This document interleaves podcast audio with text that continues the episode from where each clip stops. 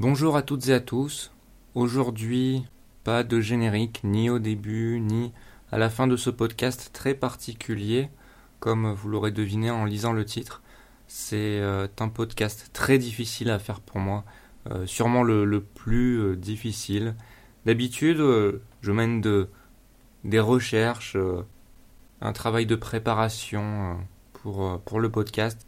Et pourtant, ce podcast aujourd'hui que je vous présente est un podcast sans, sans réelle préparation, sans, sans réel énorme travail. C'est un podcast fait avec le cœur, véritablement, je vous l'assure.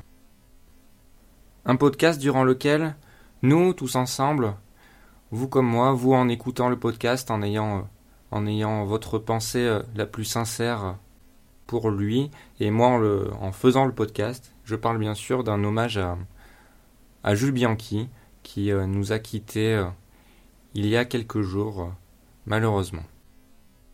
Son décès nous a rappelé euh, surtout son accident puisque puisque après de longs mois à l'hôpital, passé les six mois, c'était de plus en plus compliqué, euh, médicalement parlant, d'espérer euh, quelque chose de bon, qu'il se réveille ou pas d'ailleurs. Et il ne s'est pas réveillé. Il ne s'est pas réveillé, mais il restera toujours toujours au sein de nous, toujours dans nos cœurs, toujours dans nos têtes. Euh, à chaque fois qu'on va regarder un Grand Prix de Formule 1 maintenant, ou en tout cas, euh, peut-être pas à chaque fois, mais très très souvent quand on suivra la Formule 1, on aura une pensée pour lui. C'est c'est obligé, c'est un fait qui, qui, nous marque en tant que, que passionnés. Et ceux d'entre vous qui ont connu euh, véritablement en étant, en étant bien éveillés, en, suivant déjà la Formule 1 depuis de longues années, ceux qui ont connu certains décès comme euh, par exemple bah, en Formule 1 Ayrton Senna pour euh, citer euh, le plus célèbre ou par exemple en moto GP dernièrement Simoncelli et également également oui puisque je parle de moto il y a eu également deux décès ce week-end un, week-end vraiment noir pour les sports mécaniques deux décès en superbike à Laguna Seca je rends hommage également à ces deux pilotes de Superbike, évidemment. Euh, toutes mes condoléances euh, aux proches de ces deux pilotes. Mais aujourd'hui, on va se concentrer bien sûr sur Jules Bianchi, puisque, puisque j'anime Analyse F1. Et donc, euh, ben, je me concentre surtout sur les pilotes de Formule 1 et je les suis beaucoup. Et Jules Bianchi faisait partie des pilotes que je suivais beaucoup. vous le savez sans doute, je ne sais plus si je l'ai évoqué dans, dans un podcast précédent. Euh, mais je suis Jules Bianchi depuis qu'il avait été euh, annoncé comme pilote de la Ferrari Drivers Academy. Donc euh, ça fait depuis 2009, environ 2009-2010 on va dire, que je suis son parcours parce que le fait qu'il ait été premier pilote de la filière jeune de Ferrari était quand même assez, assez fort et j'ai donc suivi son parcours sans regarder sans regarder avec précision les courses, mais juste regarder les classements comme ça, les performances qu'il euh, faisait. Et ben, force est de constater qu'il euh, a fait de très bonnes performances. Et, j'attendais qu'une chose quand je voyais ses, performances, c'est qu'il vienne en F1, puisque euh, il y a quelque chose quand, quand on regarde des courses, quand on regarde des trucs, quand on voit certains résultats, on sent le, le talent d'un pilote. C'est comme ça. Et puis vous me connaissez depuis assez longtemps, vous le saviez, vous le savez que depuis depuis longtemps, quand il quand, quand y a un pilote qui a le talent, j'arrive j'arrive à le voir comme, comme beaucoup de spécialistes d'ailleurs. Et euh, Bianchi euh, faisait partie de ces, euh, ces pilotes-là. Et pour preuve, je vais reprendre son parcours parce qu'il s'agit de lui rendre hommage pour, pour ne pas l'oublier, pour, pour se souvenir de lui en tant que pilote, en tant que pilote de talent. Et, et voilà, et pour aller de l'avant tous ensemble, tout simplement. Il faut qu'on faut aller de l'avant tous ensemble, se souvenir de lui comme, comme il aurait voulu qu'on se souvienne de lui, c'est-à-dire par sa vie, sa, vie de pilote, hein, souvenir de, ce qu'il a fait, de ce qu'il a accompli. Et euh, d'ailleurs, euh, c'est ce qu'on va faire. Donc, il a été, euh, pour rappel, champion en Formule Renault 2.0 en 2007, champion en F3 Euro Series en 2009, troisième deux fois de suite de GP2 en 2010 et 2011, deuxième de Formule Renault 3.5, j'en avais parlé dans un précédent podcast quand je parlais du du champion cette saison-là, euh, Robin Freins, en 2012. Et donc, il a effectué deux saisons de F1 en 2013 et 2014 avec Marussia.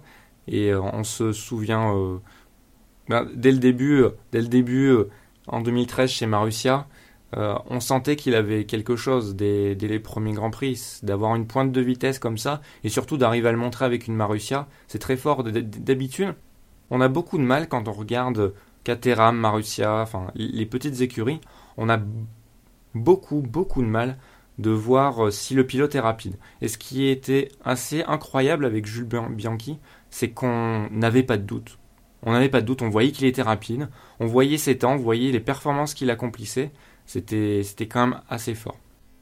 Et donc, euh, en, 2000, euh, en 2014, il a accompli euh, cette saison, malheureusement pas en entier. Malheureusement, malheureusement pas en entier, mais c'est durant le cinquième ou sixième Grand Prix de la saison, je, ne sais plus, mais durant le Grand Prix de Monaco, en tout cas, il a accompli quelque chose d'assez exceptionnel en terminant 9e euh, et en marquant les premiers points de l'histoire de, Marussia, les seuls encore aujourd'hui euh, marqués par cette écurie.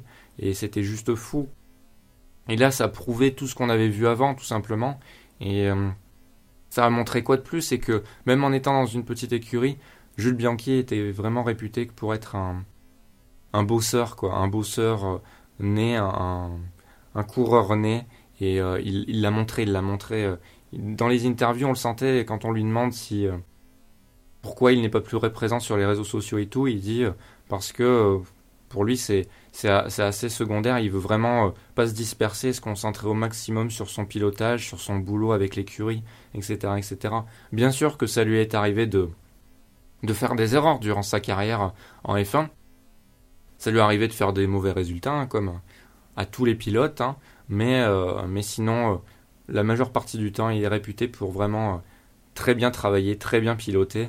Et il, a, il a laissé une, une grande empreinte dans, dans, dans, les mémoires des, de ses autres potes, les pilotes, de, de ses collègues chez Marussia, de tous ceux qui ont croisé sa route finalement, soit en tant que rivaux, coéquipiers ou, ou collègues, amis.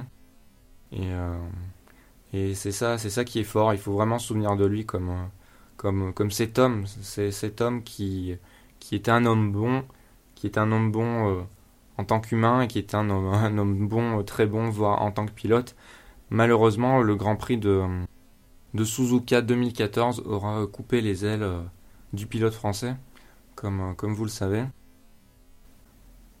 Et c'est vraiment couper les ailes, c'est vraiment pas pour rien que j'utilise cette expression, puisque Puisque voilà, c'est quelque chose qu'on n'imagine pas.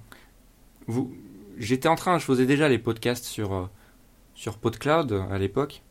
Euh, et vous le savez, dans les podcasts précédents, c'est-à-dire les podcasts de l'été, de août, euh, septembre et octobre, août, août, et septembre du coup, je crois, eh bien, durant des podcasts, j'ai pu dire que Jules Bianchi était un, pilote qui méritait vraiment d'avoir sa place dans, une écurie euh, supérieure, euh, voire, euh, voire bien supérieure.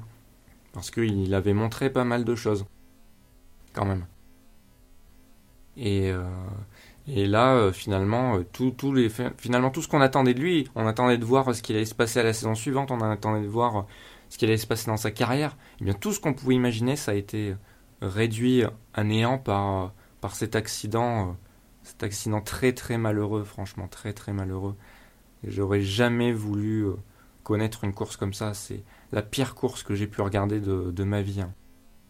Et sûrement, euh, sûrement pour vous aussi, parce que c'est euh, le, contexte, comment s'est passée la course, comment, comment ça a été annoncé tout ça. C'était en tant que spectateur, en tant que passionné et amoureux de la F1, c'est compliqué. C'est très dur c'est très dur. Ça aurait été n'importe quel autre pilote, ça aurait été, ça aurait été pareil. Et bon, là, il y a, le fait qu'il soit français, c'est peut-être, il y a peut-être encore plus, évidemment, d'émotions. Mais, euh, mais vraiment, les pilotes, on les suit, on, les suit vraiment, je les suis vraiment euh, tous euh, au peigne fin, on va dire, et, et de voir qu'il y en a un qui soit coupé comme ça, c'est horrible, c'est juste horrible. Voilà, et donc aujourd'hui, en ce mardi 21 juillet, se sont tenues les funérailles de Jules Bianchi à Nice. Et c'est très bien, c'est qu'on a vu vraiment toute la famille de la F1 réunie. Quand je dis toute la famille, c'est vraiment tout à quelques exceptions près. Une grande, grande majorité des pilotes actuels, des anciens, des, des, jeunes également, qui l'ont côtoyé dans les formules inférieures ou pas, dans plein, euh, plein également. Enfin, il y avait du grand monde chez Marussia et Ferrari, d'autres, euh, d'autres teams principales, d'autres personnalités du paddock, tout simplement. C'était, c'était bien que tout le monde, vienne. Franchement, ça montre, ça montre que la F1 reste humaine finalement. Après tout ce qu'on peut en dire, c'est-à-dire euh, des, gens éloignés du monde réel, et eh bien finalement la F1 reste assez humaine et les pilotes entre eux se, comprennent euh, bah, par le coup de volant et également, également par les discussions parce que euh, parce qu'ils sont amenés à se, côtoyer euh, dans le paddock tout simplement et à discuter. Ils ne sont pas. Des fois, on a l'impression, enfin, les gens peuvent avoir l'impression qu'ils sont vraiment reclus sur eux-mêmes, les pilotes, mais c'est vraiment pas ça. Et évidemment, il y a, toujours de quoi améliorer. Et, et c'est vrai que les pilotes sont un peu peuvent être muselés quelquefois par leurs sponsors parce que leur dictent leurs sponsors et tout. Mais euh, ben, il reste humain, quoi. Il y a quand même une part, part d'humanité qui est restée quand même. Et ça, il faut, faut aussi bien le dire. Et là, on l'a bien vu. On l'a bien vu aujourd'hui. C'est, c'est très beau de rendre hommage à Jules Bianchi de cette manière. Euh, il y a eu un autre hommage également qui m'a fait, euh, qui, qui m'a fait beaucoup plaisir. C'est cet hommage qu'a rendu Max Chilton, le seul coéquipier en F1 qu'a eu Jules Bianchi. Et c'était un, c'est un hommage en piste.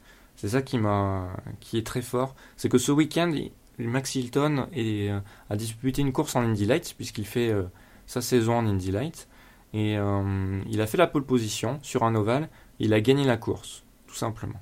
Et que ce soit la pole ou la victoire, il a rendu, il, a rendu hommage, il les a dédiés, il les a dédiés à Jules Bianchi. Et c'était très beau. Il a également ajouté ce qui était vraiment, vraiment très intéressant, c'est qu'il a ajouté qu'il s'est servi d'astuces qu'il a appris de, de Bianchi auparavant. Il, les a appliquées euh, en course et ça l'a aidé à gagner. Donc c'est vraiment fort. Et, euh, et oui, c'est ça qu'il faut. Il faut le, le message, c'est qu'il faut, il faut vraiment se battre. Il faut se battre pour Jules. Jules, Bianchi, il est, il est mort en exerçant sa passion, tout simplement. Et euh, il ne faut pas justement baisser les bras et se dire, et se dire que qu'il n'y a rien à faire ou quoi, ou, ou que la mort de Jules Bianchi va, va, nous, va nous saper le moral indéfiniment.